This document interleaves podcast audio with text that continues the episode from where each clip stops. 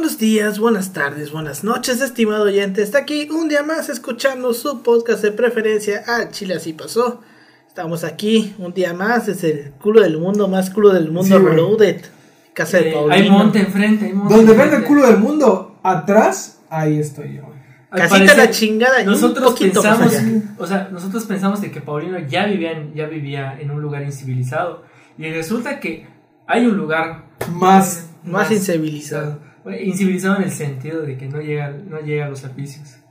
Sí, güey, De hecho, estamos, es, este podcast está patrocinado gracias a la corriente de un hámster que está corriendo. Como Pero, la pues, computadora de Timmy Turner. Así es. Pero bueno, me acuerdo toda la semana. Me encuentro aquí con mis dos colegas y amigos de la licenciatura, con Pau. ¿Cómo estás, Pau? ¿Qué onda, Alberto? ¿Qué onda, Yoshi? Pues ya listos para otro, otro podcast. Ya instalados, ya, ya disfrutando de las bondades del cambio. Del cambio que tenemos. La neta, pues está, está chido. Más tranquilidad. Más Ya tranquilidad. no hay perros enfrente que ladren. De momento, porque pues casi no hay vecinos. Bueno. para empezar, que no hay vecinos. Espera que se, eh, Se que- gentrifique. que Literalmente, esta madre y literalmente hay, hay monte a, a- a- cruzando la calle, entonces Te hace una Pues víbora, todavía un venado, ¿no? Ojalá, ojalá. Bueno, ya, con las que hay en la escuela, ya con eso. te- Eh. Mira, ya si con esas puedes, ya, ¿qué, más? Pues ¿Qué sí. quieres de una víbora que te salga aquí del monte? ¿Qué te digo, güey? Me encontré con mi colega y amigo Yoshi Taka López. ¿Cómo estás, Yoshi? Un gusto, Alberto. Terminando la pinche semana. Ya eh, planificando mi puente de cinco días. Oye, sí, ¿eh? Qué rico. Eh, Igual de a mí, güey, puente sé cinco días. Bueno, yo tengo, yo sí voy a salir porque voy a tener que imprimir mis pinches fotos. Eh, pero- no, de cinco días en el sentido de que yo me pienso tomar una comisión Ah. eh, por, por temas laborales. Temas, no, no laborales, la verdad de placer. Pero yo digo Laboral de labor- placer. Eh, placer. de eso y comentar de que pues nada, estaba emputado porque pues como siempre el, el, el opresor eh, reprima a los estudiantes y les plagia sus tesis, así que si, Dios. si usted es sí. del Unicaribe y no sabe el chisme, Vaya a verlo. Vaya eh, a verlo. Debajo de qué piedra está, ha vivido los últimos cinco días, ¿no? eh, de hecho fue, fue el martes me parece. Desde aquí hacemos un exhorto a la Unicaribe para que Para tome que- cartas en el el asunto, asunto. güey. Porque no manches. O sea, un asunto, es asunto de plagio, güey. ¿Y sabes qué? No, solo, no solamente. A ver, para los que no tienen contexto, vamos a ver rápido un minuto de contexto. Un vato de ingeniería ambiental con su compañera, ellos dos elaboran una tesis de investigación y luego van a hacer un trabajo de campo con eh, donde hacen trabajo conjunto con otra institución que estaba como que relacionada a su asesora de tesis Era una asesora ex- externa. externa, cada- pero cada- trabajaba en Unicaribe, pero trabaja en Unicaribe. Y de pronto les dicen, ¿saben qué? Los dos no van a aparecer, solo puede aparecer uno. Y dicen, ¿sabes qué? Pues mejor Nel, mejor no. Y la asesora, que es la que dirige, me parece, dirige el, proyecto, proyecto. les dijo, pues de todas formas, sus datos se- los datos se van a usar, ¿cómo ves, carnal? Entonces, pues mejor acepta, ¿cómo ves? Y dijeron que Nel. Y sale el trabajo de investigación a cargo de esta señora y de esta institución, que no recuerdo el nombre, con los datos de estos chicos, ¿no? De la investigación de estos chicos, sin dar crédito. O sea, copiaron y pegaron a su puta madre y les valió verga el tema del plagio, güey. Y estos chavos están como que... Güey, ¿sabes qué, ¿sabes, qué es lo. ¿sabes qué es lo culero? Que leí un comentario en donde decía, güey, este, es que la universidad te pagó los materiales para hacer tu Es que, ajá. Y yo, no, di- yo en mi mente diciendo, es que eso no funciona así. No funciona así. Sí, Si, si eso fuera el caso, todas las investigaciones serían de quién te financió. Exacto, y no solo eso, que afecta a la propia universidad, güey. Algo así afecta a la universidad porque finalmente, oye, eso es para que la, la misma universidad demande. Porque ahí, por ejemplo, y eso se sabe, si una universidad te financió un proyecto de investigación, por ejemplo, que tenga que ver con una patente, la universidad, no sé si ustedes lo sepan, se queda con una parte del porcentaje. Un 25. Entonces, si alguien llegara a usar algún material de la universidad que tenga como que de resultado una patente, la universidad tiene está en todo su derecho de pelearlo, igual los chicos que son como que los autores. Y en este caso es un trabajo de investigación que le pertenece a la- universidad, porque la universidad es dueña de tu tesis. güey. Hasta cierto punto es dueña de tu tesis. Pero te, a huevo te tienen que Pero te quitar. tienen que citar porque ahí ya es otra cosa, es como que problema con el autor. Pero involucra a la universidad porque, oye, es algo que tú estás financiando. ¿Cómo va a ser que alguien externo lucre con algo que tú pagaste, que tú pagaste por la educación de ese vato como institución académica? Entonces, chicos, esténse siempre bien al pedo de esas cosas y No tengan miedo de no tengan miedo de funar, la, la neta. La neta, si, si ves esto, eh, vato de derecho que, que comentaste en esta aplicación, chingas a tu madre. Hubo algo más pendejo, güey. Hubo alguien que dijo, pues que eso les pasa por no patentarlo, güey. Y yo así de... Güey, "Es eso no es- eso no se patenta. tesita, pendejo". Eso no se patenta. En fin, ¿les parece si comenzamos? Adelante.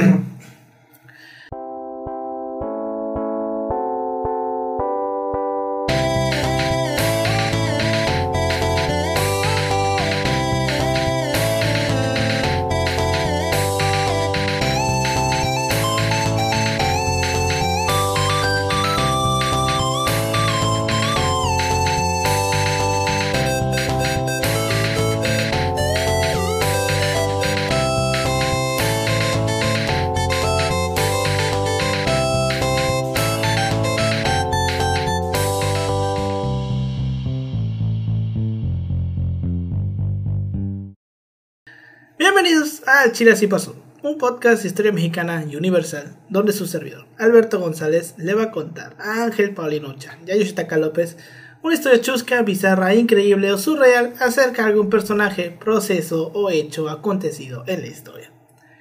Como bien saben, bueno, la semana pasada no hubo episodio porque ah, Decidimos ser felices. no, no decidimos ser felices.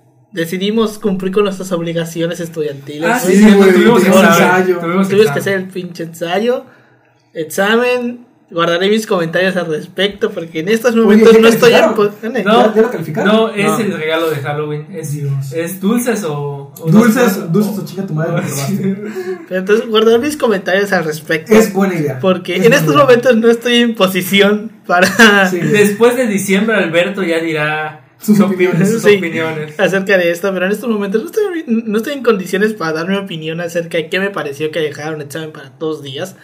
Entonces, Tres días, no se pasó tanto de verga esta vez. bueno, lo subí el pinches martes a las 10 de la noche. Eso sí. O sea, no mames. yo me Yo levanté. estaba durmiendo cuando lo subió. Y, güey, y, lo, y, y le reclaman a uno por dormir. O sea, no mames. Entonces, este, como no hubo episodio la semana pasada, no pudimos tener tiempo para juntarnos. Porque literalmente ya teníamos planeado el día que nos íbamos a juntar y nos arruinó. Sí. El, el examen nos agarró Llegó y dijo: el examen, chavo. Sí, así de por sus huevos. Este. Pues se supone que este episodio debió haber salido la semana pasada. Porque son dos episodios, va a ser episodio doble. Entonces, este debió haber salido la semana pasada. Y el siguiente que vamos a grabar debió haber salido esta semana. Pero pues no se pudo. Porque recordemos que estábamos en octubre político. Se supone que pues este es el segundo episodio que vamos a grabar pues será el último de octubre. Entonces pues va a ser el primero de octubre. Hagan de cuenta que se, que se, se, se estrena en octubre como normal, ¿no? Entonces, eh, como es un episodio doble, vamos a hablar de un tema extenso, largo, bonito, porque como ya hemos platicado en muchas ocasiones en, en este podcast, y Paulino lo debe recordar bien, eh, el año de 1994 fue un año muy, muy difícil para México. Voy a repetir otra vez el chiste, porque pues pasaron calamidades eh, aquí en nuestro país, este, pasaron muchas cosas, más bien la pregunta es ¿qué no pasó? Y pues una de las mayores calamidades pues fue que pues Maná No mames. este, estrenó Te lloré un Güey, río. A ¿Sabes ver, güey. ¿Sabes La neta, ese, ese grupo está chido, güey. Tiene canciones chidas, güey. No te lo niego. Ajá. Güey, es que, es que es culero, güey, porque eh, estaba en un foro acerca del suicidio. Y que, que, bueno. Y de pero- pronto sonó No, no, no, no, no, güey, este. No, pero, o sea, el vato de psicología que habló, o sea, decía, güey, yo me acuerdo de mi época cuando ingresé a la facultad en 94, güey. Valió verga todo, nos dijo, Sí. o sea, que prácticamente, o sea, que se hizo un estudio y que al parecer muchos de los suicidios que se dieron durante el 94 y el 95 fueron por efectos económicos. Fue estaban hablando de las diferentes causas del suicidio. Sería más que nada 95 porque pues la crisis explotó el 20 de diciembre. Sí, porque eso nos estaba comentando de que, pues él como buen estudiante universitario dijo, ah, valió verga. Sí. Ya vale. Ya, Entonces, como este año fue tan calamitoso, pasaron tantas cosas, pues estos dos episodios los vamos a dedicar para estudiarlo, porque pues aparte es mi tema de tesis, entonces me lo conozco al, al derecho y al revés. Varios de estos temas ya los hemos platicado en otros episodios, véase el caso del tema de Colosio, Véase el tema del caso de Ruiz Macié, chulísima historia el de Ruiz Macié y la paca. Pero pues otros no. No hemos platicado sobre este el zapatismo, ni tampoco sobre el TLC, ni tampoco sobre las elecciones del 94, que son temas interesantes que vamos a platicar en esta ocasión. Entonces, pues, este va a ser el tema, güey. Vamos a hablar sobre el 94 en dos partes, porque es tan largo el puto año y tantas, tantas cosas que un episodio no nos da, güey. Definitivamente no nos da. Entonces, vamos a ir empezando, güey. El primero de enero del 94, no, porque sucedieron dos cosas muy cabronas el, dos, el primero de enero. Iniciamos con todo el año. Entró en vigor el Tratado de Libre Comercio de América del Norte, el cual, pues, fue uno de los proyectos insignia del gobierno de Salinas de Gortari y que tenía como objetivo incrustar a, incrustar a México al mercado global. La nueva administración comenzó las, las, negociaciones con Canadá y Estados Unidos para la firma de un tratado de libre comercio que permitiera el libre tránsito de mercancías en la zona. Las negociaciones obviamente fueron complicadas, ya que en un inicio Estados Unidos no estaba tan convencido de que realmente un, un tratado de libre comercio fuera beneficioso. Pero eh, ante el aparente crecimiento eh, mexicano, producto de la transición del, al modelo neoliberal y a la infraestructura que se creó en el Pronasol, otro tema que algún día vamos a platicar, este, pues eh, con el Pronasol se crearon varias cosas, carteras, caminos, puentes, se modernizó mucha, mucha infraestructura con el Pronasol. Entonces, pues el panorama para esta negociación comenzó a, a cambiar por lo que comenzaron, ya se comenzaron las negociaciones formalmente eh, en 1992 y pues se firmó al final el 17 de diciembre del 92 para que entrara en vigor, en vigor el 1 de enero del 94. Tenemos que entender algunas cosas eh, interesantes sobre el TLC. Y es que en, primer, en, primer, en primera instancia, eh, ¿qué chingados negociaron? tenemos que entender también, primero, primero lo primero, ¿no? El TLC fue un pinche acuerdo muy injusto para México. Y nadie lo niega, güey. Nadie lo niega, la verdad. O sea, nadie niega que el TLC Mira, si no hubiera sido tan culero, a lo mejor los zapatistas no se hubieran levantado. No, no, no. No, porque ya. No. O sea, ahorita vamos a resolver el zapatismo. A lo mejor, a lo mejor. Pero es que el zapatismo tiene otros orígenes, güey. No sé, yo sé que vendían droga, pero eso es Venden droga. Es que se financiaban como guerrilla, güey. O sea, sí se financiaban. Pero bueno, este. El TLC fue un acuerdo muy injusto para México. Creo que ya lo hemos platicado, ¿no, Pau? Este, ese tema de cómo pues se dejó se dejó que vinieran las grandes corporaciones extranjeras y todas esas grandes eh, corporaciones extranjeras se tragaron a las pequeñas empresas mexicanas. Ah, ya lo habíamos eh, comentado. De hecho, eh, ahí como dato curioso, si quieren buscar los videos, eh, Alberto coordinó un seminario ah, de historia de. ¿Qué pinche chinga fue eso? Que, que, fue una chinga, la Pero verdad. la chinga por coordinar a los profesores como tal, en general. Ah, porque le, le cancelaron el último momento. ¿Te acuerdas que tuvimos que hacer ponencias extras? Es un chingo, una chinga. No, pero. Me acuerdo que esa semana terminó hasta la puta madre. Pero. Pero ¿por qué? O sea, por el estrés. El estrés de que. De que este. Literal, te voy a. Te voy a contar como buena conversación con el profe que nos estaba ayudando a coordinar este la pues los, los ponentes, los magistrales. No te voy a decir quién es, tú sabes perfectamente quién es, güey. Este de que, oiga, profe, literal esto pasó, no estoy mamando. Oiga, profe, siempre sí va a poder este ¿qué le estaba preguntando? Este, le pregunté algo de que ¿sabe usted si este si tal persona sí nos va a poder este ayudar y si es así, este ¿qué nos va a poder hacer? ¿Sabes qué me respondió? Sí. y ya, güey. Sí que, güey. Sí que. o sea, es neta, güey. Fue un desmadre, fue un desmadre. Porque sí, coordinar gente, güey. Estar pasando lista. Este. Luego que pues me acuerdo que a una doctora no le, no le entraba el puto Teams, porque Teams es una mierda de plataforma, güey. No le dejaba entrar, güey. Horrible. Ir midiendo, ir midiendo tiempos, güey. Qué horror, güey. Bueno, a lo que iba con ese seminario es que en la última parte del seminario se pudo hablar a grandes rasgos académicamente de, lo que pasó con el 94. De este individuo de eh, no sé quién era, o sea, no, no me acuerdo de qué universidad era, el que habló acerca de los efectos de lo- de la- la- del neoliberalismo en México. El que decía cómo se llama de... ¿Ya te acuerdas? Sí, sí, qué, qué Sí. gran, pues, sí, qué gran este. Yo siento que esa junto con el último güey y la doña que nos habló sobre Ah, movimientos Georgina sociales. Rosado. sí. Qué precioso fue eso. Ajá. Nada que explicaba cómo se da este proceso en México, en donde, bueno, bueno, verga todos a lo de que prácticamente se dan cuenta de que en México ya no hay millonarios, solo hay pocos, todo se tragó. El mercado. Sí. Eh, eh, yo lo digo, eh, no me acuerdo quién me decía que en Mérida hay una familia que es dueña de casi el 60% de los bufetes de los abogados. Y decía, es el libre mercado, chavo, es el libre mercado. Mira, ¿sabes qué es curioso este fenómeno, al menos del, del TLC y las consecuencias del TLC? Que nos ponen a pensar por qué, te ponen otra vez como que a, a darte cuenta por qué es neoliberalismo, güey. ¿Por qué se circunscribe en neo- óptica neoliberal? Porque si nos ponemos a, recordar lo que fue el, el liberalismo económico del siglo XIX, era el apartamiento del Estado y dejar actuar a las empresas. ¿Que, ¿Qué hicieron las empresas? Conglomerados, güey. Las empresas grandes se tragaron a las pequeñas. Para, para ejemplos, tenemos aquí en Yucatán la Harvest Company, que era, un- era como que un conjunto de cinco, ¿no? Que se habían fusionado. Eh, de, de, de la familia McCornell. Ajá, se, pues, se fusionaron en, en una sola y acapararon el mercado, güey. De. De, de- de la, de la comercialización. O sea, de- o sea, necesitaban el Nequem para la industria alimenticia. para la industria cordelera, que alimentaba la industria alimenticia del trigo. Bueno. El chiste es este.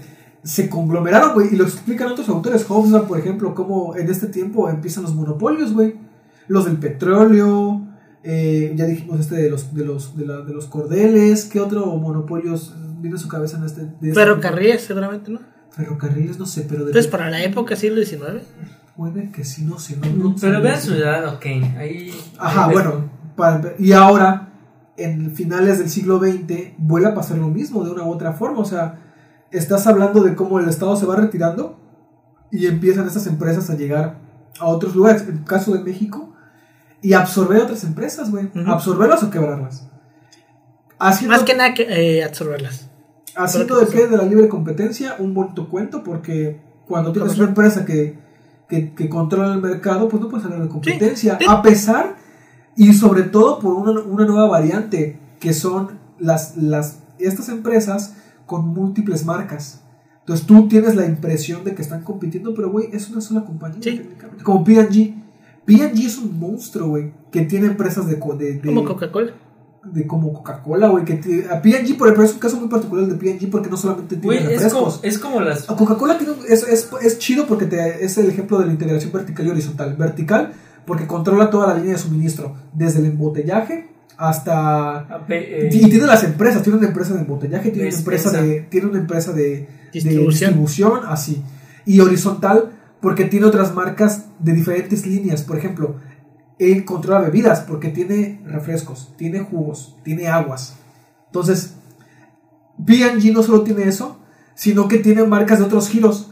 Ese, esa, esa pinche marca tiene desde champús, pastas de dientes, hasta alimentos, o sea, es un puto... Es el aspecto de la diversificación. Exacto, ¿y compiten entre ellas? Eh, ¿Cómo compites una empresa que controla todas estas Pues es básicamente lo que nosotros hablábamos. No sé, digo, no sé si lo llegamos a hablar en un episodio, pero era como el, el ejemplo de, por ejemplo, los- lo- las ciudades pequeñas con los almacenes. Ay, Dios. Por ejemplo, los almacenes que eran como el súper, que los manejaban familias, que a lo mejor había dos sucursales en una ciudad así pequeña, y que de repente van y le ponen un pinche Walmart. Eh, pregúntense, O sea, ¿cómo ¿tienen- chingados? ¿Tienen una tiendita cerca de su casa?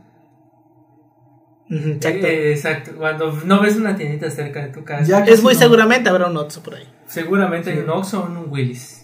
Exacto, y es como que una culerada porque pones a competir en términos de desigualdad, güey. Sí, güey. Ahora, también es culpa de esos mismos comerciantes. O sea, estos mismos comerciantes se aprovecharon también porque, a ver, em, vaya, estaban acostumbrados a competir así, ¿no? Como que en su terreno. ¿Sabes? Y es como de que también tenían sus uniones de una u otra O sea, claro, pero de todas maneras, O sea, fue muy hacerlo. malo. Fue muy malo la narrativa que se manejó por parte de los comerciantes, güey. Porque la gente lo que empezó a percibir era que no querían competencia. mm, Porque, por ejemplo, en TCB pasó cuando llegó, quisieron meter un Chedraui y un Soriana, no los dejaron, güey. Las ligas como que de comercio de ahí no, no permitieron eso. Y tampoco tenían como que la necesidad de ellas de mejorar su apariencia como negocio. Ah, bueno. Entonces también es culpa de ellos en Bueno, parte. en cierto modo, pero Exacto. igual eh, la gran mayoría de los, de los pequeños negocios Valió madre. no tuvi, no tenían No, manera de no, no defenderse. manera. que era como que una de las grandes, eh, por decirlo como que reclamos al TLC, que es como de que, o sea, sí insertaste a México en la economía global y trajiste inversión, pero no protegiste, no buscaste la manera de proteger a los propios empresarios mexicanos Sí. ante pues los monstruos internacionales, ¿no? Por ejemplo, también está el ejemplo de las personas que se dedicaban a la ropa, a vender Sí, ropa, que de repente hacían ropa a mano, de manera artesanal, todo, y de repente vienen y, y le ponen un chedragui donde venden las la fruta loop. Ah, ajá. ¿Cómo compites ante eso? ¿Por qué? Porque no solamente es de Y de que mala calidad, ¿eh? no solamente es que este que o sea, te están te están poniendo una marca extranjera, sino que como lo producen en masa es más barato, más rápido Y más rápido de China. Ajá, y aparte más rápido se chinga, obviamente. Pero para el consumidor es mucho más fácil ir y comprar una, una ropa de Fruit and Loop que comprarle a un, a un este a alguien pues que lo haga artesanalmente exacto. porque uno va a ser más barato porque al ser producido en masa pues se reducen los costos al mínimo no y dos siempre vas a tener la seguridad de que va a haber o bueno casi siempre no a comparación de por ejemplo cuando lo hacen a mano que es como de que cuánto tiempo puede tardar en hacerme También una tiene mucho que ver, creo que la mentalidad del- de, la gente que instrumentó este pedo. ah claro O sea, la mentalidad del, del vato así riquillo, porque, ay, aceptémoslo. No es como que tu vecino de la, de la esquina tuviera algo que decir en ese tipo de políticas, ¿no? Obviamente es gente que sí a lo mejor en su puta vida pisó un mercado. En su puta vida. Entonces era muy fácil para ellos decir, ah, es que tienen que competir. Es que no, no, no tienen como que mecanismos de competencia, o no se actualizan, o X o Y y Z. Y es que cuando entran en las empresas, ellos van como que buscar las formas de competencia más óptimas para todo salir adelante. Sí, en un mundo de. No mames. Eh, igual tendríamos que analizar la cuestión de a quién se le otorga el crédito. Exacto. O sea, sí Güey, no, no me acuerdo. En economía llegó pues una chica que pues estudia todo eso acerca de la economía. pues, en la facultad de economía, obviamente. Y decía Sí. este aspecto, los bancos no son tus amigos. no Son instituciones que empieza a explicar cómo funcionan el mecanismo de las comisiones. Así que mi meta eh, a, largo plazo es tener un banco. Ya ves, güey. Pero bueno, este, el Telecan trajo consigo medidas que facilitaban la implementación de plantas de producción de empresas extranjeras en territorio mexicano, con el cual se lograba un aumento de la inversión extranjera, lo cual producía, entre comillas, crecimiento. Pero la verdadera pregunta era, y la que siempre nos hacemos, es crecimiento para quiénes. Es bien sabido que el Telecan incrustó al país en el mercado global, ya que establecimos relaciones comerciales con el país más importante del mundo en cuanto a economía, que eran los Estados Unidos. La implementación del Telecan favorecía la inversión extranjera, lo cual generaba empleos, porque esto es algo que vamos a hablar ahorita también. Aunado a esto, el proceso de privatización de varias empresas durante la implementación del neoliberalismo llevó a un fuerte crecimiento del empleo en el país. Sin embargo, muchos de estos empleos en realidad no eran bien pagados y solían tener horarios laborales muy extensos, por lo cual se fue generando un rezago económico que hizo a los ricos más ricos, mientras que a los trabajadores quedaron en la precariedad laboral que les hacía vivir en un espejismo social que hacía creer que estaban económicamente bien. Porque esto es algo que yo le comentaba una vez a una amiga nuestra que estudia ciencias políticas, que este... Ahora, ahora es amiga nuestra. Ya Sí, eh, que este- los malentendidos pueden ser. sí, Se redimió, ¿qué hubo? Se redimió. ser, sí, ¿qué, ¿cómo Eh, se Qué llama? buena historia de No, no, no, redención. Eh, no, no, no, es, no, eh, es Naruto que, eh, 2.0. no, es cos- chingada madre. Fue este. Ah, este. Por el bien de la trama, güey. Un, un Eh, un argumental, guionazo, Un guionazo. Le di le el poder del guion, güey. El poder del guion. Pero este. Yo le comentaba. Como ejemplo, en el caso de Calderón. Que Calderón, cuando se fue en 2012, él mamaba y recontramamaba que él era el presidente del empleo. Porque durante su sexenio fue como que el de mayor crecimiento en cuanto a personas afiliadas al IMSS, ¿no? Que es como la manera en la que se mide el empleo. No cuenta el empleo informal, obviamente. Sí, que es la Solamente mayoría, cuenta, exacto, la mitad, güey. La mitad, la mitad del país vive en, la- en el comercio informal, en la economía Sí, informal. más- O sea, gente, la economía for- informal es la gente que no tiene seguro, que no tiene prestaciones laborales. Entonces él mamaba y mamaba y mamaba de que no, que este mi sexenio fue el de mayor crecimiento en cuanto a empleos, porque las cifras del IMSS así lo demuestran, la mamada. Y era justamente era lo que yo le decía a esta, a esta chava, que era, no te sirve de absolutamente nada mamar con que eres el presidente de mayor empleo y la mamada, si el 95% de esas personas a las cuales le diste el empleo van a ganar el salario mínimo. Sí. ¿Por qué? Porque no les estás generando Un trabajo de calidad. güey. un trabajo, no, un trabajo lo suficientemente bien remunerado como para que puedan estabilizarse económicamente. No les da para vivir con ese sueldo. Entonces, sí, están trabajando, pero no están, por así decirlo, progresando. Están en un estancamiento. Pero para la estadística, la idea es de que no está trabajando. Pero en realidad no está generando. O sea, vive con lo justo. No está. No le estás brindando una mejora en su calidad Es de vida a Tiene nombre través eso, del tiene, empleo. tiene nombre eso, se llama pobreza laboral. Ajá, exacto. Pobreza laboral. Es Dices que, tienes empleo, pero ese empleo no te Es el asunto. No te da que- para. es Te, te da para lo justo. Es Ni para eso Ni para eso. Es el caso del sueldo, o sea, eh, ese es el aspecto de que los sueldos no han crecido con relación a la inflación. A la inflación. Exacto. y es por eso, por eso, por eso cada vez Güey, más. yo no sabía, pero ¿sabes qué? ¿Quiénes están en esa situación? Los gringos, güey. Sí. Que su sueldo no ha aumentado en 20 años, güey, con respecto a la inflación. No, no, no es que el, tema, el tema laboral en Estados Unidos es es un tabú casi, turbio. casi. Es turbio. No, no, ¿no has visto el tema de que en México se hizo un estudio que al parecer cada día más nos estamos convirtiendo en Chile? Porque, bueno, tú lo publicaste. Sí, yo lo convertí. El de, lo el convertí. de que al parecer cada día estamos consumiendo más crédito en vez de dinero físico.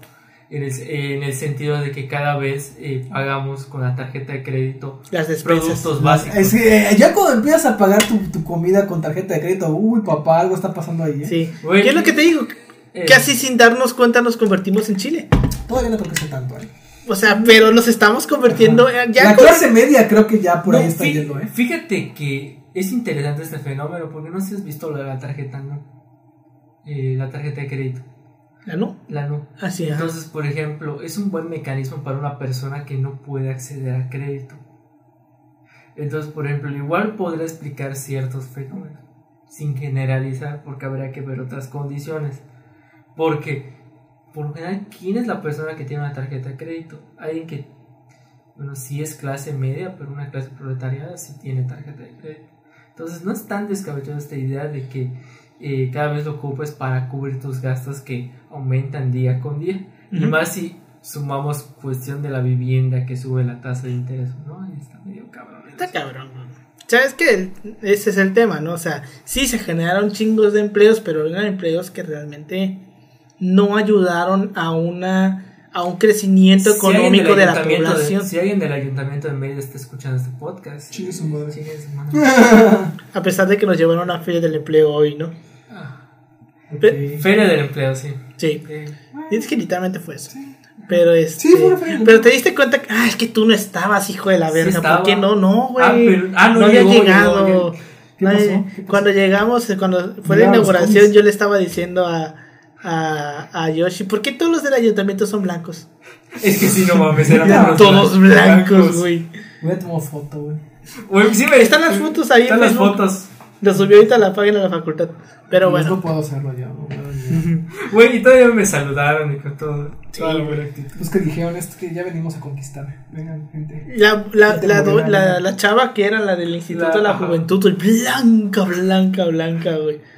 Pero bueno, entonces como vemos el TLC fue un acuerdo que, si bien ahorita como estamos hablando del 94 no podemos hablar muy a profundidad de lo que termina provocando, porque pues, nos estaríamos yendo muchos, muchos años adelante, inclusive hasta nuestros días, pues podemos decir ya que pues el TLC no sirvió para nada. O sea, si la intención era hacer crecer económicamente el país, no sirvió para eso. Porque no pasó. Y eh, la típica estadística que siempre se da cuando se habla del TLC, antes de la entrada del TLC, había solamente un mexicano en la lista de los 50 personas más ricas en Forbes. 100 personas más ricas en Forbes. Y después el TLC eh, habían subido a 50. Dios. Entonces, Uy, puta, cómo nos de- despegamos como país con eso, ¿eh? entonces ahí te das cuenta a quienes realmente beneficia el TLC. Ojalá y a mí. Pero bueno.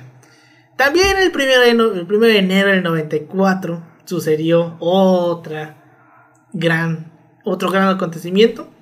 Un grupo de pobladores indígenas se levantó en armas y tomó las, las cabeceras municipales de San Cristóbal de las Casas, Altamirano, Las Margarinas, Ocosingo, Oshux, Huitzclán y Chanal en el estado de Chiapas, bajo el nombre del Ejército Zapatista de Liberación Nacional. Que fíjate que ahora que estaba yo leyendo para mi ensayo de Frontera Sur, me di cuenta que el nombre de Liberación Nacional muy probablemente es algo que está heredado de los sandinistas. ¿Cómo se llama el de los sandi- eh, Frente sí, Sandinista de Liberación Nacional. Entonces estaba yo pensando de que, pues, güey, Sandino, que bueno, te iba a decir, están pegados. No, porque Sandinista es Nicaragua, no es Guatemala. Siempre yo confundo Guatemala con Nicaragua. Qué feo eres, güey.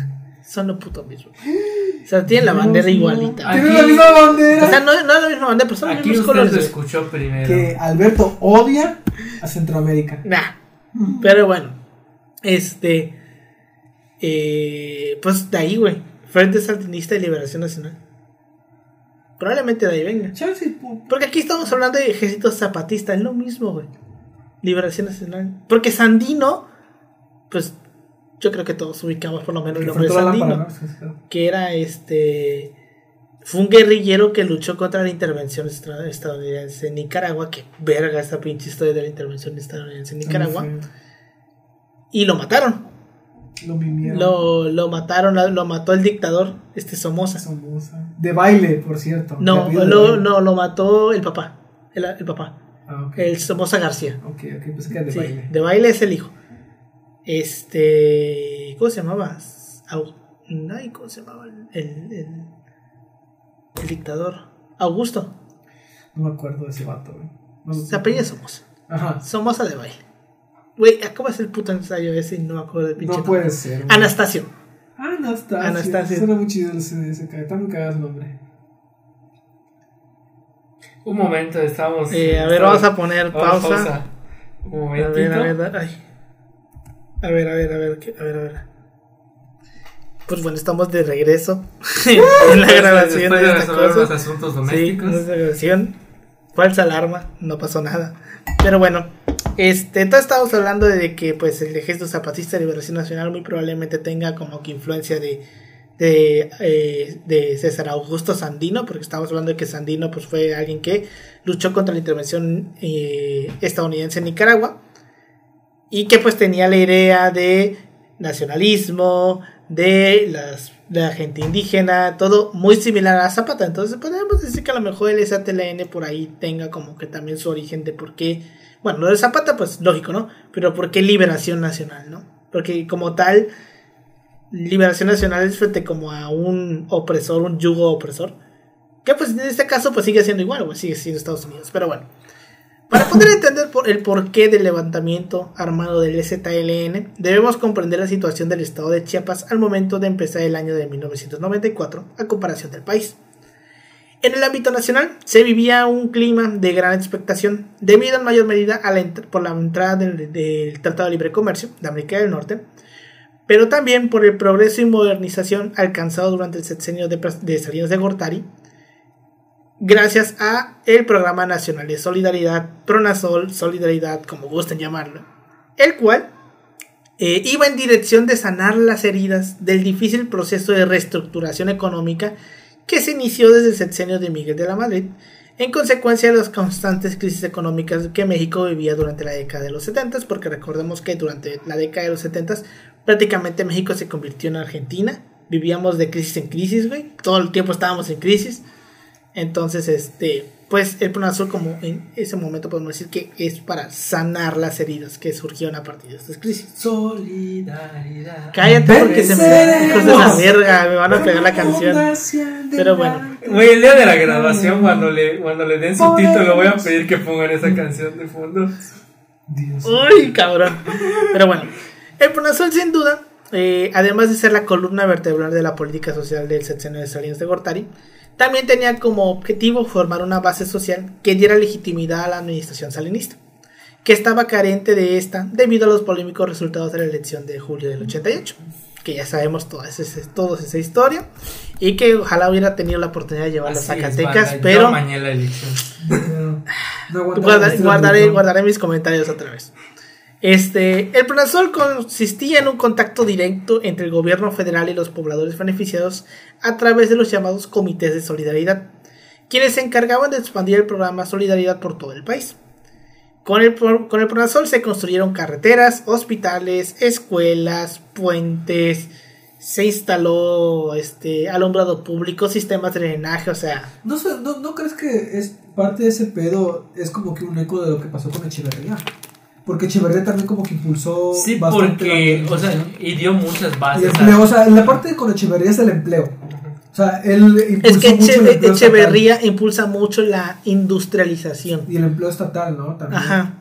Aquí estamos hablando de Que infraestructura, que es como infraestructura, que- o sea, como de que Pero finalmente le pasó como a Echeverría, o sea, se devaluó la moneda. es que ahorita les voy a contar O sea, este, que esta sí. es parte de la hipótesis de mi tesis, güey. ¿Qué cosa? El por qué el Pronasol se hizo como se hizo, Ajá, pero bueno, finalmente todo eso se hace con préstamos, ¿no? Con los Ah, famosísimos rebasó, tesobonos. O sea, se sobreendeudó el Estado. Ahorita vamos a hablar de eso, vamos a, vamos a decir, vamos a hablar de eso, pero tú Yoshi que no estuviste, la, que no quisiste estar en esa gran clase de Claro. microenseñanza de la historia, Eh, me tomé mis días libres, la Este, verdad, estaba de Estuvo sabático. muy chido, ¿eh? Estuvo Eh, muy chido, de las el- mejores materias de eh, la estaba carrera. enfermo del estómago, había 39 grados, entonces como que Sí tampoco, podía, esta- sí tampoco podía. estaba en la mejor Pero hubieras tomado la clase, mamón. Ah, de hecho, te- terminado el podcast les voy a contar algo que Pero me enteré. Este, Este, en esa clase yo le estaba exponiendo, la última exposición que yo hice fue sobre, justamente lo que llevé a esa última exposición era mi ponencia para Zacatecas. Porque pues dije, ya la tengo, chingo su madre de una vez. Ah, por cierto, un saludo a, a los dictaminadores de. Zacatecas. Un abrazo fuerte. Pero bueno, este, básicamente, eh, el Pronasol, y, y que, me, que me perdone Dios por lo que voy a decir, güey. Pero yo, güey, al chile, al chile, al chile, tengo una visión, güey, muy salinista de la, de la manera en la que debe ser la relación Estado-sociedad. A ver. A ver. O sea, yo A le ver. compro mucho la idea, güey, a Salinas, güey, de cómo debe el Estado relacionarse con la ¿En qué sociedad. en el- En el, en el sentido Que económico. Que la gente, güey, sea un actor importante, güey, en el proceso de modernización. A ver, a ver. Eso me suena A ver, para la gente que, que puede pensar que Alfredo, que, que este Alberto es funable, él lo dice en ese sentido. Precisamente el Pronasol lo que hace es llevar comités Ujú. a los lugares. Así la es. gente ahí se organiza y debate qué es lo que necesita, ¿no? Así es. Esto, esto, esto, esto. Se envía a esa madre las como que solicitudes y ya se empieza a gestionar. Ok. O sea, pero es que, No eh, es, a, una, lo que no es una mala propuesta. a lo que yo voy es esto. Es que no solamente es que el, el pueblo, las comunidades pudieran elegir lo que querían, sino que las mismas comunidades lo hacían. Lo gestionaban todo, ¿no? No, no, no, lo hacían. O sea, ponerte el ejemplo, en el, eh, yo llevé aquella vez el comercial de la escuela, ¿te acuerdas? ¿Qué era lo de la escuela? Se aprobó la modernización de la escuela. El gobierno pone los materiales y la gente especializada si es que se requiere construir algo y la comunidad lo termina. Pintarlo, eh, darle mantenimiento, Ok. o sea, la participación comunitaria en el proyecto, que no solamente el Estado tenga que hacer todo, que la sociedad se involucre en mantener, por ejemplo, limpias las calles, que este, se involucre en pintar, güey. Por ejemplo, esto es algo que a mí me comentaba una vez un maestro. Él decía, en mi calle frente a mi casa hay un bache, que se hizo porque un día hubo una fuga de agua y para poderla reparar tuvieron que romper. Es un bache pequeño, ni siquiera del tamaño de una llanta, pero está ahí y si chinga, Y sí, se tiene que reparar. Y se va a hacer grande. Han pasado un año y medio y no lo han ido a reparar. ¿Por qué? Porque pues, tal vez por un tema de, de ineptitud del Estado, pero como tal dice el maes- decía mi maestro, somos como 20 casas en esa manzana. ¿Cuánto nos puede costar 2 kilos de cemento y tapar el pinche bache con cemento. Entre todos. 10 pesos a lo mejor. Nada nos cuesta organizarnos entre nosotros y tapar el pinche bache con cemento. A lo mejor ¿Se no sea la. con cemento? Sí, ¿Se puede hacer eso? más sí, con cemento? sí se puede. A lo mejor no sea la solución definitiva, pero por lo menos ya no va a estar ¿No has el visto los vatos que, que van, bueno, no sé si has visto en Cancún, se ponían unos vatos con, unos, con un letrero que decía, estoy juntando dinero para tapar este bache. Y le daban varo y lo rellenaban con cemento. Sí, güey. O si no, con- por lo menos con tierra, con escombro, algo. O sea, no dejarlo ahí. Pero es que a la gente, en cierto modo, no tiene una palabra, me acuerdo que lo decía, la- tiene una palabra, un nombre específico, que es esa idea de la sociedad de que el gobierno tiene que hacer todo, de que el Estado tiene que hacer todo.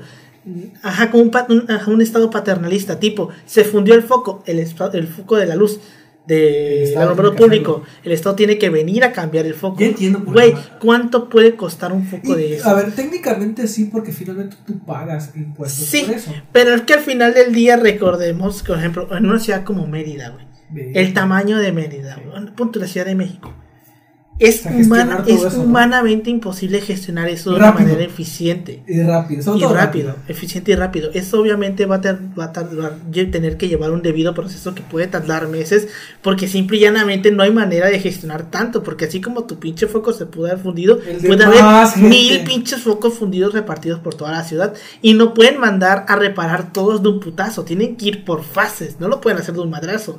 Entonces es humanamente imposible para el Estado, güey, poder cubrir la necesidad de eso en una ciudad tan grande. Sí, y es ahí donde uno dice, güey, ¿cuánto puede costar un pinche foco de esos, güey? Le pagamos a alguien entre todos y que lo ponga. En esa idea, yo, en ese sentido, yo le compro mucho la idea a Salinas. Es que tiene de que la ver, participación ejemplo, comunitaria. La forma en la que algunas la- las comunidades en Estados Unidos funcionan también es así, güey. Sí. O sea, ellos tienen como que sus comités. eh, Lo que ven luego en los Simpsons de que cada rato están yendo como que a la- Ajá, al- ayuntamiento, a, decir, sí, güey. Eso lo hacen mucho en Estados Unidos. A ver, en Estados Unidos, pero en los lugares no tan grandes, o sea, Sí, ciudades no. pequeñas. Sí, güey, o sea, en ese sentido yo sí le compro mucho la idea a Salinas de ese desmadre, pero bueno. Sin embargo, en Chiapas el Pronazol no existió, o por lo menos no se sintió con la misma fuerza que en otros estados de la República. ¿Por qué? Porque hay un estudio que marca que los estados de la República que más apoyo recibieron del Pronazol fueron tres. Chihuahua, Veracruz y el Estado de México. ¿Qué tienen en común estos tres estados? En ese tiempo, Hasta actualmente. un chico de población. Eh, Por ahí ¿cuáles va. dijiste? Chihuahua, el Estado de México y Veracruz. Según yo, esas son las coronas de porque es la gente que más vota. Son los estados con mayor, con mayor cantidad de gente apta para votar. Son con mayor gente de mayor de 18. El Estado de México, Chihuahua y Veracruz. Y ahí fueron los tres estados donde más se invirtió en el, en el Pronazol. Entonces ahí te das cuenta del enfoque que tiene el Pronazol. De Partidista, ¿no? partidista, de vamos a armar una base social. Que eso lo platicábamos en el episodio del PRD. ¿Qué- De que el Pronazol siempre fue visto como, pues, como una manera de coaccionar el voto. Y sí lo era, sí lo fue. Qué populistas, mis amigos. Ya ves. Y es que todos los programas sociales son así. Todos en algún- van a terminar cayendo en eso, no porque quieran, sino porque es hasta cierto modo natural. Entonces, Ya lo dieron. Alberto está a favor del populismo en América Latina. entonces, este, ¿Cuántos más obviamente, como nunca se sintió el pronazol tan fuerte en Chiapas, provocó que la población indígena comenzara a considerar la idea de una revolución para poderse hacer escuchar, puesto que los tenían abandonados. Creo que ya en este podcast también yo he contado esa historia que cuenta Federico Arriola de cuando Colosio era secretario de Desarrollo Social y lo mandan a Chiapas, güey. Lo mandan a la zona del Soconusco, güey, la zona cafetera. Ahí vas a empezar. Y este, esa está en esta historia, güey Sí. de que pues llega Colosio con los pobladores y todo, y llega un poblador y dice, oiga, fíjese que el señor gobernador nos regaló una máquina para hacer café, pero es que no la podemos usar. Porque no hay luz. Y dice Colosio, ¿por qué? Está descompuesta y todo. No, es que lo que pasa es que necesita luz eléctrica, y aquí no hay luz. O sea, ese era el nivel de, de abandono que tenían con Chiapas, güey. Entonces, obviamente, pues comenzó a crecer la idea de, este, la, de, de la guerrilla, ¿no? en Palacio Nacional, obviamente, mientras que todo esto se iba gestando en Chiapas, porque los zapatistas no estuvieron ahí, pon tú que de un día para otro. Estaba yo leyendo la otra vez, que mínimo estaban desde tiempos de Lucio Cabañas. Ok. Estuvieron como 20 años metidos en la selva, güey. Formándose, este, como que varias etapas. De que se fue formando el ejército, que se fueron adestrando, que fueron consiguiendo. Con razón Ajá. pegaron tan fuerte. Y sobre todo también que eran personas muy organizadas. O sea, en el sentido de que este hacían asambleas. O sea, la idea de irse a la revolución fue tomada en voto. O sea, fueron y dijeron, ¿quiénes están a favor de ir a la revolución armada? Y ganó la revolución armada. Sobres. O sea, no fue algo que saliera de ¿Cómo los huevos de que- Marcos. ¿Cómo es que la gente nunca se, se enteró de ese pedo? Es que ahí va el pedo, güey. Sí se sabía. Hay reportajes del Pero con- 93. me, me imagino que como eran pacíficos hasta cierto punto. Hay reportajes. Creo que Julio Scherer fue a, a Chiapas, güey. Con proceso, güey. Había reportajes ya, güey. Desde pero de que- del 93. 93, O sea, pero de, de que- antes de. O sea, tú dices que desde Lucio Caballos era Sí, ese pedo. pero o sea, ya se sabía de la existencia del ZLN. Por eso, por eso. El pedo es cómo es que nunca los intervinieron con todo lo feo que Ah, fue esa época. es que sí fueron, sí los intervinieron, o sea, sí estuvieron ahí, pero luego los agarraban, se iban, volvían, o sea, Pues que huele la selva. estuvieron, ahí estuvieron ahí de nómadas. güey. hasta eso, Michoacán no es terreno selvático, es montañoso. Aquí estamos hablando de Chiapas. Es una puta No, pero selva. Lucio Cabañas era guerrero. Lucio Cabañas iba sea, a la sí, montaña. Sí, sí, sí. Por eso, Lucio Cabañas es como que guerrero y pues te entiendes hasta Justo con, punto ¿cómo se llamaba el otro qué- güey? ¿Qué cosa? El otro güey, aparte de Lucio Cabañas, que era de guerrero. No, ahí sí te, te fallo, ¿no? ¿Cómo se llama el otro entiende hasta guerrillero, cierto güey? punto por qué los intervinieron tan feo y porque pues es, es montaña, ¿no? Sí, o sea, es selva. pero aquí es selva, güey. Sí, güey. ¿Cómo se llamaba el otro güey que aparte de Lucio Cabañas? Genaro. no. Gen- No, Era. Palomillo. no Palomillo. Palomillo es el de Genaro García. No me acuerdo, era Lucio Cabañas. Ay, no me acuerdo el nombre, güey. Pero sí, te- sí sabes que hay otro guerrillero aparte. Son como no sé, dos o tres. son- creo que era, era Julio Jaramillo. ¿O ese es un cantante? Julio Caramillo. Creo no que es un cantante. No me acuerdo. No, muy revolucionario, Googlealo, googlealo, güey. Ponle guerrilleros del estado de Guerrero, güey. 1970. Lucio Y es que- Cabañas. ok. Genaro Vázquez. Genaro Vázquez. Genaro Vázquez, güey. Sí sabía que era Genaro- Genaro. Era Genaro Vázquez, güey. Genaro Vázquez, pues bueno. Sí sabían de la existencia del ZLN. De hecho, esa es una de las grandes críticas que también se le hizo a Salinas, de que sí sabían, güey. O sea, ¿Pero qué van a hacer, güey? Sí sabían, no, es que decían, sí ¿Cómo metes al sabían. ejército a la selva, No tanto eso, sino que tú dirías, güey, saben y saben perfectamente por qué la gente está haciendo eso y les valió verga. O sea, porque tú dirías, bueno, no te mando al ejército, ahí te va, Yo güey. siento que no es como Un que les tipo, de, verga. un tipo de apoyo, güey, para que le bajen de huevos y no vayan a disfrutar. Lo que estaban, lo que yo he escuchado y he leído muchos Eh, autores. Es Lucio Cabaño, Genaro, Genaro. Vázquez Rojas. Ajá, Genaro Vázquez. Y. sí, Esos me aparecen aquí. Mira, Sí. yo no siento que les valiera verga. Siento que a lo mejor lo sobre. Ah, bueno, ajá. Como que les valió verga en el sentido de esa típica mentalidad, a lo mejor del, del vato de la ITAM, ¿no? De estos pinches pendejos que van a hacer. Exacto, eso es justamente lo que te iba a decir. ¿no? Y otra Una de las grandes cosas que se dicen es que los subestimaron. Dijeron, ¿qué verga van a hacer estos indígenas, güey? Exacto. No pueden hacer nada, son Y otra cosa, yo siento igual a lo mejor es que, aunque hubieran querido hacer algo, ¿con qué, con qué medios te desplazas por la selva, güey? Sí, O sea, históricamente esa zona ha sido de muy difícil acceso. sí. Sí, o sea, exacto. Pero o sea, es eso, más que nada fue la subest- de que los subestiman y dijeron, no van a hacer nada. Son unos pinches indígenas ahí jugando el revolucionario. Y Y es, eran otros tiempos, ya, ya, ya no ajá, los ya no eran los tiempos de la guerrilla. De hecho, justamente si tú. Ahí. No me acuerdo en qué documental dice Marcos eso. De que en cierto modo la idea de la guerrilla fue una idea arriesgada porque ya eran los noventas, ya no había guerrillas. No. Ya habían pasado las épocas de las guerrillas sandinistas, güey, de las guerrillas en Guatemala. O sea, ya no, ya no, esa forma de, de, como de reaccionaria ya no estaba como que de moda, ya no era la, lo, lo normal, pues. Y ya estaba demostrado que era, había maneras efectivas de contrarrestar a las guerrillas. Pero aún así fue la única manera que se les ocurrió de. Pero bueno.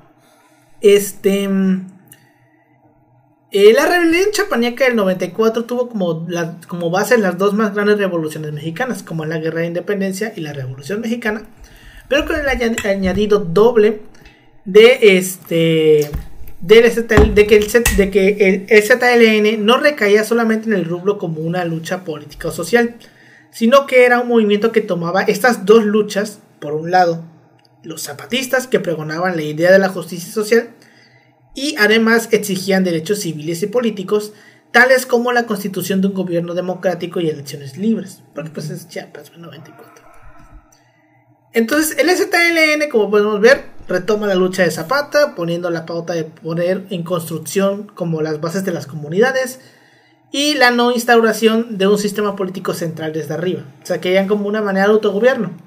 Que eso es algo que a mí me daba risa. Ahorita cuando pasó lo de la, lo de la reina Isabel, escuchaba yo a un, a un- a un vato decir, a la gente, la gente pregona, güey, la idea de la libre autodeterminación de los pueblos cuando los, la- cuando los pueblos no son blancos. ¿Cómo, ¿Cómo, cómo, cómo? Sí, o sea, hay gente, güey, que, que mama y mama, no, que la libre autodeterminación de los pueblos y esto y que son lo blancos. otro, cuando no son blancos. Ah, ¿A qué, ¿A qué se refería por esto? De que, ¿cuánta gente no... ¿Cuántos... ¿Cuántos comunistas, güey, no viste mamar ahora que se murió la reina Isabel? De decir, ya tienen que acabarse las monarquías, ya tiene, ya es para que Inglaterra se- vuelva república y ta, ta, ta, ta, ta. Ok. Tú vas a Inglaterra y ¿qué te dice la gente? Yo es quiero que monarquía. la, es Libre autodeterminación de los pueblos. El pueblo británico quiere una monarquía, pero no la quieres aceptar. ¿Por qué? Porque son blancos. No vamos a. No, lo- no, No es exactamente, Ajá. o sea, No, es- no lo a, lo, mejor lo estoy diciendo en un Sí. término muy general, güey, pero O sea, definitivamente el hecho de que sean blancos, de que sean personas del primer mundo, como que tú lo haces ver como de que, ay, che mamón, tú como que siempre fuiste el opresor. Ajá. Y nada más, pero güey, eso es la libre autodetermin- autodetermin- autodeterminación de los pueblos. El pueblo británico libremente se En su mayoría, autodetermina, en su mayoría se autodetermina que quiere una monarquía. Tú eres británico, no, cállate el puto cico. Ok, eh, sí. Cállate a la verga, tú no tienes voz ni voto ahí. Ok, ok. O- hay como que ese sesgo, ¿no? Sí. Lo cual es muy extraño si te pones a pensarlo. ¿Por qué? Porque es. Creo que lo piensan esta dinámica del, del opresor. Sí. Piensan que también ellos tienen como que esa dinámica del, del, del opresor cuando, pues. Ellos son los opresores, güey. No necesitan, ¿sabes? Es como que. Eh, ¿Por qué cambiar un sistema que los favorece? Exacto. O sea, el sistema de, de los ingleses los favorece totalmente. ¿Por qué van a querer cambiarlo? Y es que aparte, yo lo hablaba con este. A lo mejor el día en que Latinoamérica y los pueblos del hemisferio sur empiecen a como que tener un papel más relevante, con más peso político, más peso ideológico, más peso económico, van a, van a como que poder incidir en esas cosas en la determinación de otros pueblos, ¿no? De esos Sí. pueblos blancos, históricamente opresores, y, así, y ahí sí vas a poder decir la autodeterminación de los pueblos. Sí. Pero pues mientras no, porque pues a eso, a esos vatos les, les, les hiper beneficia el Sí, estado monárquico. Pero pues sí, o sea, les beneficia y todo, pero es muy cagado ver gente que, pues, güey, tú qué verga andas opinando de topan. que, ajá, o sea, no te topan, güey, no tienes voz ni voto en eso. Eso es- como dijo eso es algo que el pueblo británico tendrá que ver. Corte de Justicia, como dice la chaviza, ni te topo. Te- como, dijo, como dijo eh, Ah, Saldívar. No te- yo no los topo. yo te lo topo. Sí, güey. Dios, qué hermosa frase. ¿eh? O sea, la neta fue un momento icónico de ese vato. Sí, pero bueno. La noticia de la insurrección del ZLN se impuso al país de arriba abajo en la mañana del 1 de enero. Las primeras declaraciones del gobierno de Salinas fueron de que se trataba de un, go- de un grupo extranjero. ¿Qué es lo que decían? De que, de que, ok, no los viste venir, no. ¿Cómo sabes que es un grupo que son un grupo extranjero? Porque tenemos inteligencia. Entonces, ¿cómo no los viste venir, pendejo? O sea, es como la. Es que así lo quiso la trama. Es parte del, Mm. del, del argumento, güey. Sí, güey. No. No obstante, esta afirmación pronto se vino ojo porque imagínate tú. Dicen, son un grupo extranjero. Tú los veías y los escuchabas hablar. Neta, esos cabrones son extranjeros, güey. O sea, de verdad. O sea, a lo mucho el que te lo pasaría, que el único que no era indígena era Marcos. Ajá, Pero los demás, güey. Hay el video de un señor, güey. Creo que está hablando, está como que leyendo una declaración en San Cristóbal de las Casas, güey. El señor a, du- a duras penas puede hablar bien el español. Tú vayas a decirme que ese güey es extranjero. Obviamente Chinga tu no, madre, Salinas. No, güey. O sea, ex- bueno, hay, hay diversas formas de extranjería, ¿no? Pero, Pero no de que venga de afuera del país. Extranjero en Sí. el sentido de que no es parte Del de- país. O sea, Pero, o sea, a lo que vamos. Del contexto. de- del contexto dentro del país. Ok. Sí, pero en fin. Puede ser extranjero en el sentido, bueno, a lo mejor es una. Oye, luego iba a decir este Salinas, o sea, extranjero de extranjería, o sea, de que es, está por fuera del estado. ¿eh? Pero pues sí. Entonces, este.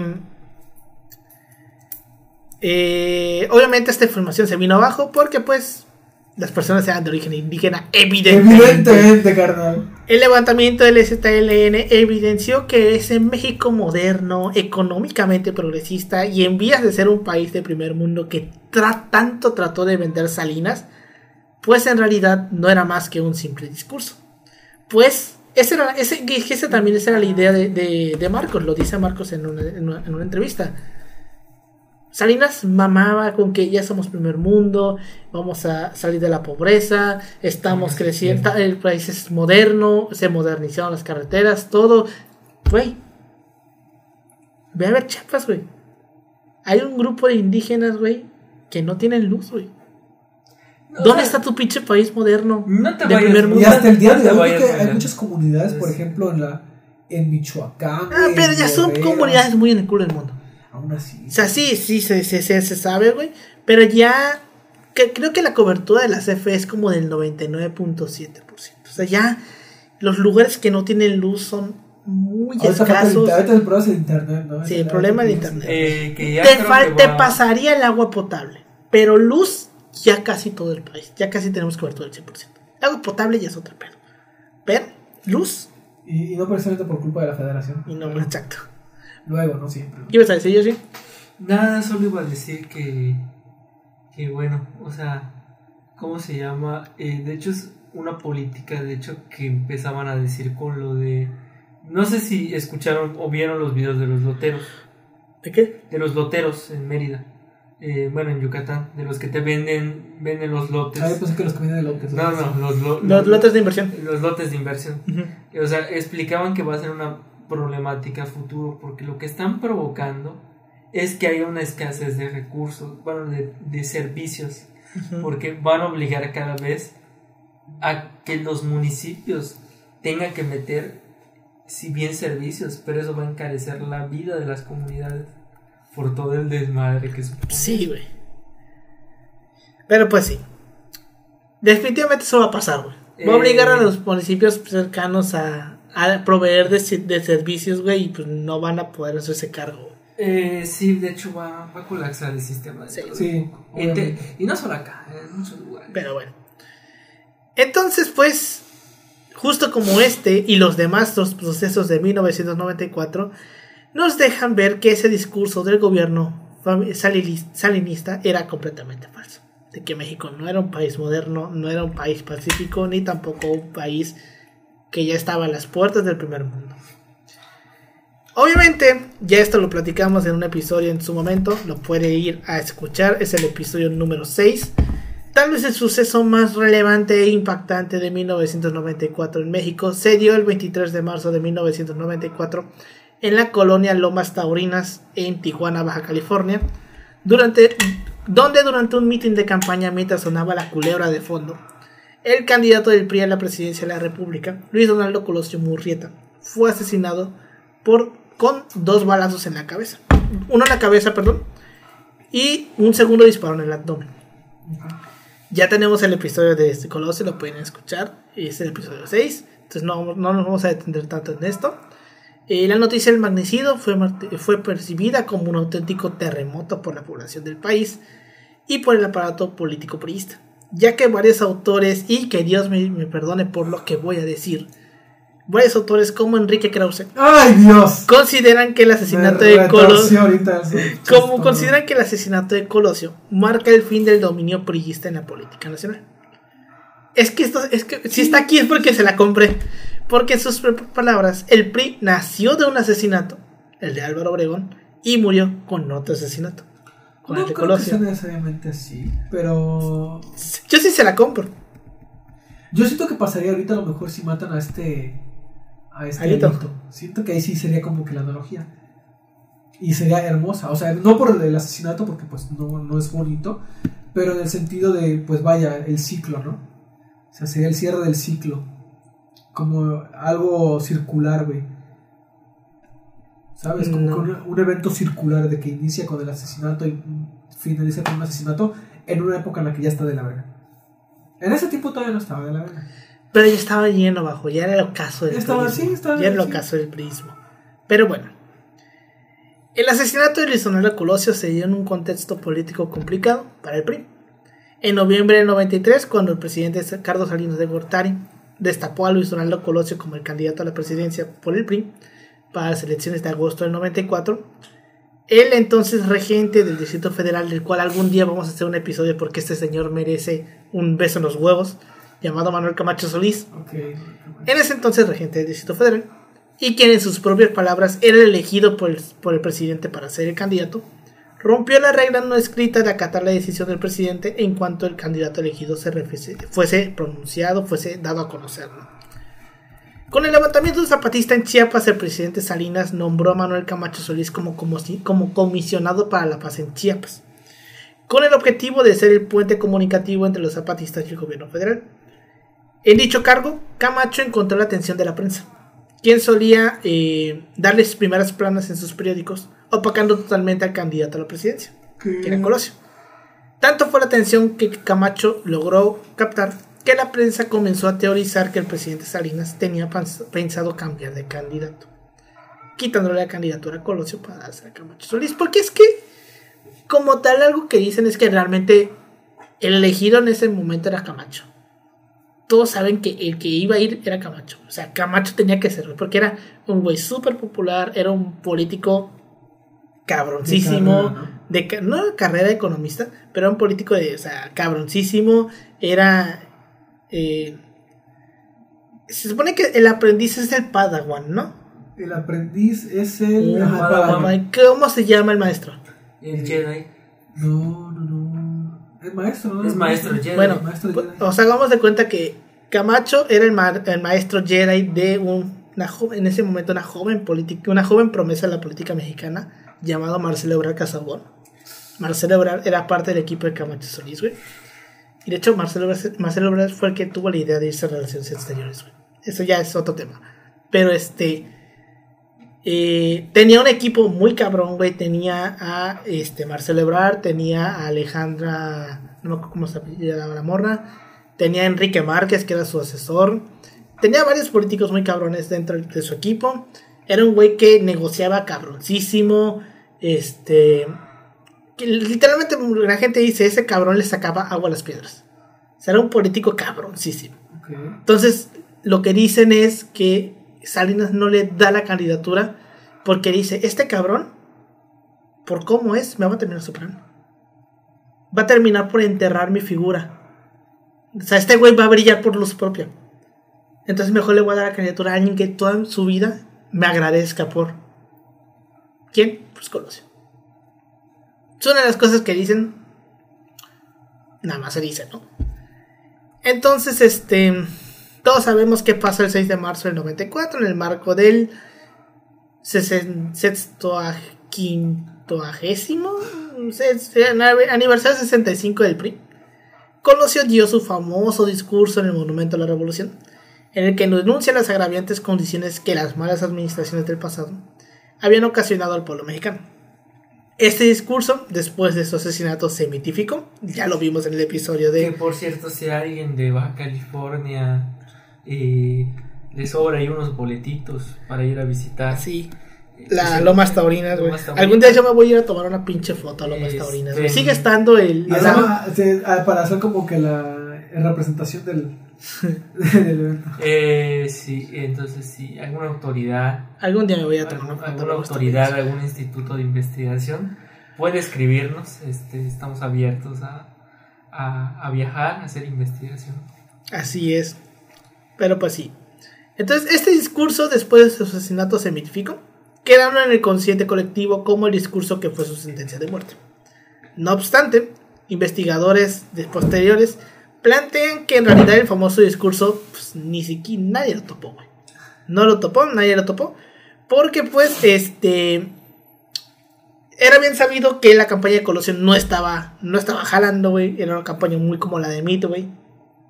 todos sabemos cómo fue la campaña de Midway, muy aburrida, que no hacía nada el, el señor. De hecho es lo que es lo que muchos decían en el sentido de que como Mid nunca, o sea, Es que Mid no era político no de era carrera, política. ese güey no sabía hacer Y entonces, campañas. o sea, No decían sabía, que no decían que muy al final de su campaña es cuando ya le agarró la onda. Ay, no, ¿Y güey. ya para qué, güey? Entonces, pues, Ahora sí no jaló, ¿eh? Ni, aunque, jaló. ni aunque lo hubiera agarrado desde el principio, güey, no lo armaba. Bueno, también le tocó Era una muy era le, muy le- le tocó una coyuntura muy muy cabrona en el sentido de que estaba nadando contra corriente. No sé, si yo hace, hace poco pasaron su video de no dan los números. ¿De dónde van a sacar recursos? No dan los números, están sumando mal. Y yo así, ah, Híjole, chaval. híjole, carnal. Híjole, carnito. Pero pues sí. Entonces el, el discurso pasó totalmente desapercibido. Ya que este, porta- las portadas de algunos de los principales diarios del país, como Reforma o Excelsior, tan solamente se dignaron en publicar demanda Colosio imparcialidad del gobierno, o bien habrá reformas. Colosio. Ok. O sea, la primera plana fue Camacho. Camacho durante los primeros meses siempre era la primera plana, güey, por el tema de Chiapas, güey. El asesino material de Colosio fue arrestado en el lugar donde ocurrió el magnicidio. Se identificó como Mario Aburto Martínez y era originario de Tamaulipas. Los investiga- las investigaciones del caso dieron a, a conocer que Aburto disparó a Colosio en la cabeza, que después, mientras este caía, le propinó un segundo disparo en el abdomen. Un día antes del asesinato de Colosio, Camacho Solís anunció en una rueda de prensa que no tenía intenciones de buscar la candidatura a la presidencia por parte del PRI. Lo cual, al momento del asesinato, fue motivo para que algunos sectores de la población le relacionaran al caso en el ámbito de ser el asesino intelectual. Y de hecho, prácticamente mucha gente dentro del PRI culpó a Camacho, güey. Y pues, pues, ni de pedo, güey. O sea, después de eso, pues se le acabó la carrera política a Camacho, güey. Lo, lo asociaron, ¿no? Sí, bueno, se asoció. O sea, se asoció a ese tema y Camacho ya nunca volvió a ser medianamente relevante. O sea, en el 2000 fue candidato a la presidencia por su partido que él creó, que era el Partido Centro Democrático, que nada más existió para esa elección y murió. Este, y ya, o sea, no, no, no. Después de eso se unió al PRD. Y creo que en 2012, en 2015 se pasó a Morena. Y como a los 3, 4 meses que se pasó a Morena, él era senador, se murió. Porque el señor se murió.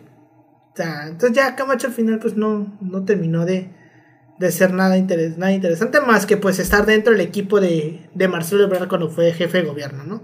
Porque pues era su padawan, güey. Era su aprendiz, güey.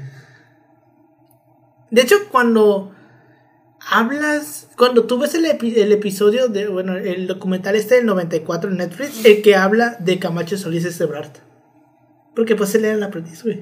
O sea, era el, Ebrard era el padawan, güey. Su padawan. Era su padawan, güey. Un joven Le padawan. mataron a su padawan. A su maestro Jedi, güey. Ajá, es su maestro. Pero bueno. Eh, aún hoy al día, hasta el día de hoy, no se ha esclarecido con detenimiento el caso. Aunque Mario Burto fue sentenciado a 40 años de prisión por el crimen. Y de que la Procuraduría General de la República concluyó que el caso se trataba de un asesino solitario.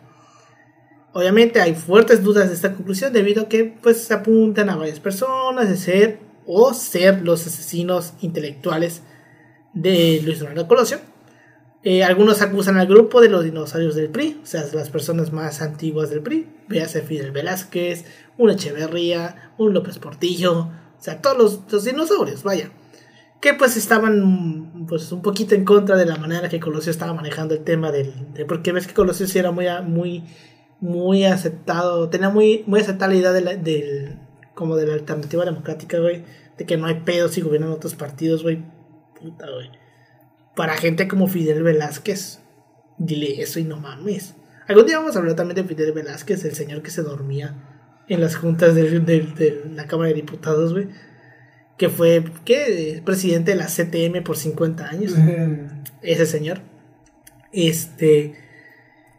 eh, obviamente también están quienes acusan a Salinas de Gortari. Pero pues, al final del día, que pues no se sabe, ¿no? Según Agustín Basabe, cercano, este, colaborador de Colosio, este, el asesinato de este dio muestras al país que cualquier cosa podía pasar, de que todo se vale con tal de conservar el status quo. Seis días después del asesinato de Colosio, el PRI nombró a este Ernesto Cedillo eh, como candidato a la presidencia. Y pues recordemos que Cerillo era coordinador de campaña de Colosio. Y que prácticamente la idea de que, pues, ¿por qué fue Cerillo? Porque era el único que podía. Por tema de la constitución, de este. de que tiene que estar seis meses separado del cargo antes del día de la elección. Por eso es que fue Cerillo. Básicamente. El otro que, ¿sabes quién era el otro que podía, güey? Camacho. Pero pues, porque eh, Sí, si bien él era comisionado para la paz, pues era un cargo que realmente era como que simbólico. Él no cobró por eso. Entonces, como tal, no era funcionario. Estaba ahí por. Pero iba a ser como que muy. Ajá, iba, iba a ser muy quemón, güey. Poner a Camacho. Y el yo diría que hasta el mismo Camacho dijo: No mames, güey. No, güey. No pases de No te pases de verga. ¿Qué ibas a decir, yo sí? Nada, que iba a decir, ¿cómo se llama? Es lo equivalente cuando tú estás de la nada así. ¿Cómo se llama? Es el vato que literalmente no hace nada y le toca beca. Sí, Así sí se quiere ver de- desde, un- desde una perspectiva muy cagada. Sí, de hecho, hay una manera muy, muy- una cosa muy cagada. Y es que a Cedillo, güey, mucho tiempo la la lo apodaban Pedillo. Porque decían que salió de repente, güey. Porque pues nadie se lo esperaba. Y pues, justamente el hecho de que Cedillo haya salido de repente se notó en su campaña. Un güey que no sabía hablar en público. Lo vimos tartamudear en los debates. Como se lo recontraverguió el jefe Diego en los debates, güey. Está muy verosito. Ah, pero sí, pues que pues, Cerillo no era, no era político, güey. El Cerillo era un burócrata. Él se dedicaba a los números, güey, no a andar pl- hablando en público. Entonces, Cerillo tiene también su, su colección de, de frases célebres, güey. De que pues el güey tartamudeaba y hacía pendejadas porque pues no sabía hablar en público. Este, entonces, con este cambio, aunque este, algunas personas lo ven como el cambio que el presidente Salinas quería hacer para preservar su modelo de nación, pues la realidad fue que Cerillo fue elegido por el PRI porque realmente no había nadie más que pudiera cumplir los requisitos constitucionales. El 21 de agosto del 94 se llevaron a cabo las elecciones presidenciales cuyos tres principales candidatos, porque vieron un chingo, fueron Ernesto Cerillo, que a mí se me hace muy culero, güey, cuando uno ve los debates del 94, que es como de que solamente ven, ves a Cerillo, a Salinas y a Diego Fernández Ceballo en los debates. Y eran como siete candidatos. Ah, sí, sí. An- o sea, los demás no los invitaban, güey. Era como de que. ¿Qué pedo, güey? O sea. Tantita madre, güey. Invita a los demás, güey. Pero pues sí. Entonces era Ernesto Cerillo por parte del PRI, Cuauhtémoc Cárdenas por el PRD y Diego Fernández de Ceballos por el PAN. Estas elecciones fueron muy importantes en la historia reciente de México, pero también, pero sobre todo más bien, para la evolución de nuestro sistema electoral. Las elecciones del 94 tuvieron, por supuesto, el agregado del tema del asesinato de Colosio, pero también, y no menos importantes, pues fueron las primeras elecciones donde se realizaron debates televisados entre los candidatos y fueron también las primeras elecciones presidenciales organizadas por el y recién creado Instituto Federal Electoral, para las cuales por primera vez se utilizó una credencial de elector con fotografía. Ok. O sea, no, antes no, se, no había la INE, güey, no existía. O sea, votábamos con cartones. Ah, sí, cierto. Esa era, la esa era como el carnet para ir a votar. Ajá. Era un cartón, güey, que tú ubicabas. Efectivamente. Cagado. Es lo equivalente para los que tuvieron su credencial de secundaria, que es esa madrecita donde están tus fotos, tus datos. Discúlpame, pero mi credencial de secundaria sí era de plástico. Sí, era de plástico. Güey, es que ahí esa madre es de papel. La y, de papel. Tú la, y tú la mica. Sin le foto. pones la mica. ¿Sabes dónde sí mi pinche credencial era una mierda, güey? En la prepa, güey, cuando todavía no me daba mi credencial. El de la prepa misma la Que dio. era literalmente un puto papel con mi foto. No, el de la Y prepa la sí era tenía que estar renovando Ajá, cada mes, güey. yo na- era- tenía- nada más tenía una vigencia de un mes esa mamá. No, es que a nosotros era de plástico y la vigencia, por ejemplo, eh, cuando la necesitabas tú ibas a control y tenían como una pendejadita. Sí. Y le- era como, co- ¿Ves para lo que, lo que ocupan para. Este. Era como un remachador. Ajá, Ajá, un sí. remachador. Sí, le ponían como un sello, ¿no? Ajá, Sí, igual en la mía. Igual en la mía le sellaban. Que era como la manera de que estuviera vigente. Pero Con el logro, nadie. del co- con el logro de. De los del bachi y del radiolito. Pero bueno. Es, Radiolito. los resultados de la elección arrojaron como ganador Ernesto Cedillo con el 48.69 de los votos, seguido de Diego Fernández de Ceballos con el 25.92 y Cuauhtémoc Cárdenas con el 16.59. Eh, Se destaca la alta participación ciudadana en esta elección, pues llegó al 77.16% del padrón electoral. Es la elección con mayor participación ciudadana en la historia, güey, reciente de México. Este, también se destaca que hubo una disminución sustancial de los votos nulos en relación a la elección del 88.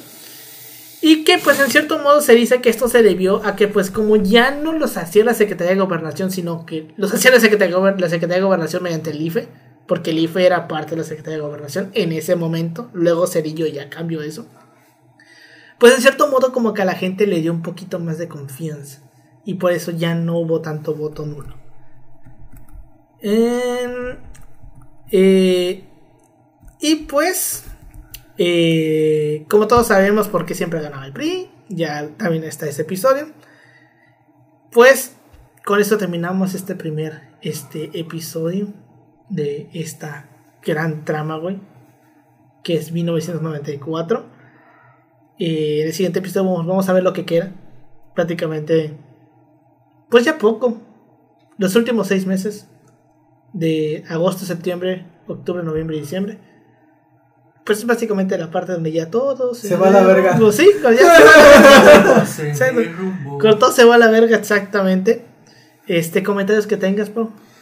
Pues que es muy convulso, eh, o sea, para, para administrar es como que verga, incluso para Salinas como que ya, güey, ya hagan la selección. Ya, güey, por favor, güey, ya. güey. Ya, güey, por favor. Che pendejo, güey. Sí, güey, igualito. Sí. Es lo que fue como con lo, de, con lo de Peña, en el sentido de que. 2014. ya, no, 2000, en la de 2018, güey, en el sentido de que, güey, el vato ya quería que acabara su sexenio. Ah, bueno, no, pero para Peña supongo que sea, un año así fue 2014, güey, porque fue el año de la Casa Blanca y fue el año de Ayotzinapa, güey. Güey, no mames, es así. Sí, porque la Casa Blanca es del mismo año que Ayotzinapa, ¿no? No, después. No, güey, la Casa Blanca es de, de... Es después. Pero es del mismo año, ¿no? No. Que yo sepas después. Sí. Es 2015, me parece. La, los, lo de los estudiantes es 2014. 2014. Casa Blanca es 2015. O sea, cada año tenía alguna. Casi, casi que, cada año. Sí, porque la estafa maestra es 2018, 2017, ¿no? Se supo desde antes. Sí, o sea, para 2018 ya se sabía de la estafa maestra, güey, porque pues era lo que le checaban a MIT. Eh, más o menos como 2017 la estafa maestra. Sí, güey. ¿Y Obredech? Odebrecht. ¡Ay, Esto es 2016. Más o menos. Desde 2014 le, le llovió sobre mojado, güey. le llovió sobre mojado al vato. Pero bueno, comentarios que tengas tú, sí. Decir de que, bueno, es un proceso interesante en el sentido de que nos hablan de una coyuntura en, la historia, más si se quiere ver hasta el partido hegemónico de cómo malas decisiones o pequeñas decisiones alteran el curso de muchas cosas. Y eventualmente creo que no creo que todavía se extinga el PRI. Yo creo que usted aguanta una elección presidencial más. ¿Ustedes qué apuestan? ¿Creen que aguanta esta elección presidencial? Sí. Digo que yo siento que. Yo siento que el PRI primero se va como que a transformar, barra, barra, reformar antes de morir, como tal. O sea, antes le, de... le, va a pasar lo que a, los, a los comunistas con Gorbachev, ¿no? Que ya en el último tramo de su existencia se intentaron reformar. Yo siento que van a terminar haciendo como una refundación del partido como lo fue el PRI en su momento, que el PRI fue una refundación del PRM y el PRM fue una Va a cambiar de nombre, ¿no? Yo siento que va a terminar cambiando de nombre y de imagen, güey, como un intento de refundación, güey. Sí les haría falta, ¿eh? Porque, pues, yo siento que es la única salida, porque o es eso o es terminar perdiendo el registro como va a terminar siendo el PRD, güey. ¿Sabes esto que el PRD ya de 2024 no va a pasar? Eh, sí, yo... De lo de aquí, güey, de lo de... De lo de... Bueno, sí. Del Estado de México. Güey, ahorita que dices, no, eh, me acordé de estos. ¿Cómo se llaman estos vatos que perdieron el registro? Los cristianos. ¿Pez? El pez, güey, me, dio risa porque me acordé del meme de. de ¿Se acuerdan la casa de los dibujos? La princesa. Cuando dice, se arrepentirán de todos los pecadores, no me acuerdo cómo dice. Pues no me imagino así con el PRI, güey. Terrible. Pero bueno, con eso llegamos al final de este episodio. Muchas gracias por habernos acompañado. Nos pueden, nos pueden seguir en todas nuestras redes sociales como arroba si paso podcast en Facebook, Instagram y en Twitter. A mí me pueden encontrar como arroba Manuel56 en Instagram y en Twitter a tipo. A mí como que el Paulino Chan en Facebook y como Pau-3S en Instagram y Twitter. A ti, Yoshi. A mí me encuentran en Instagram como yoshi.2807. Pues bueno, ya se la saben. Muchas gracias por habernos escuchado y nos vemos la siguiente semana. Hasta luego. Hasta luego. Ahí está.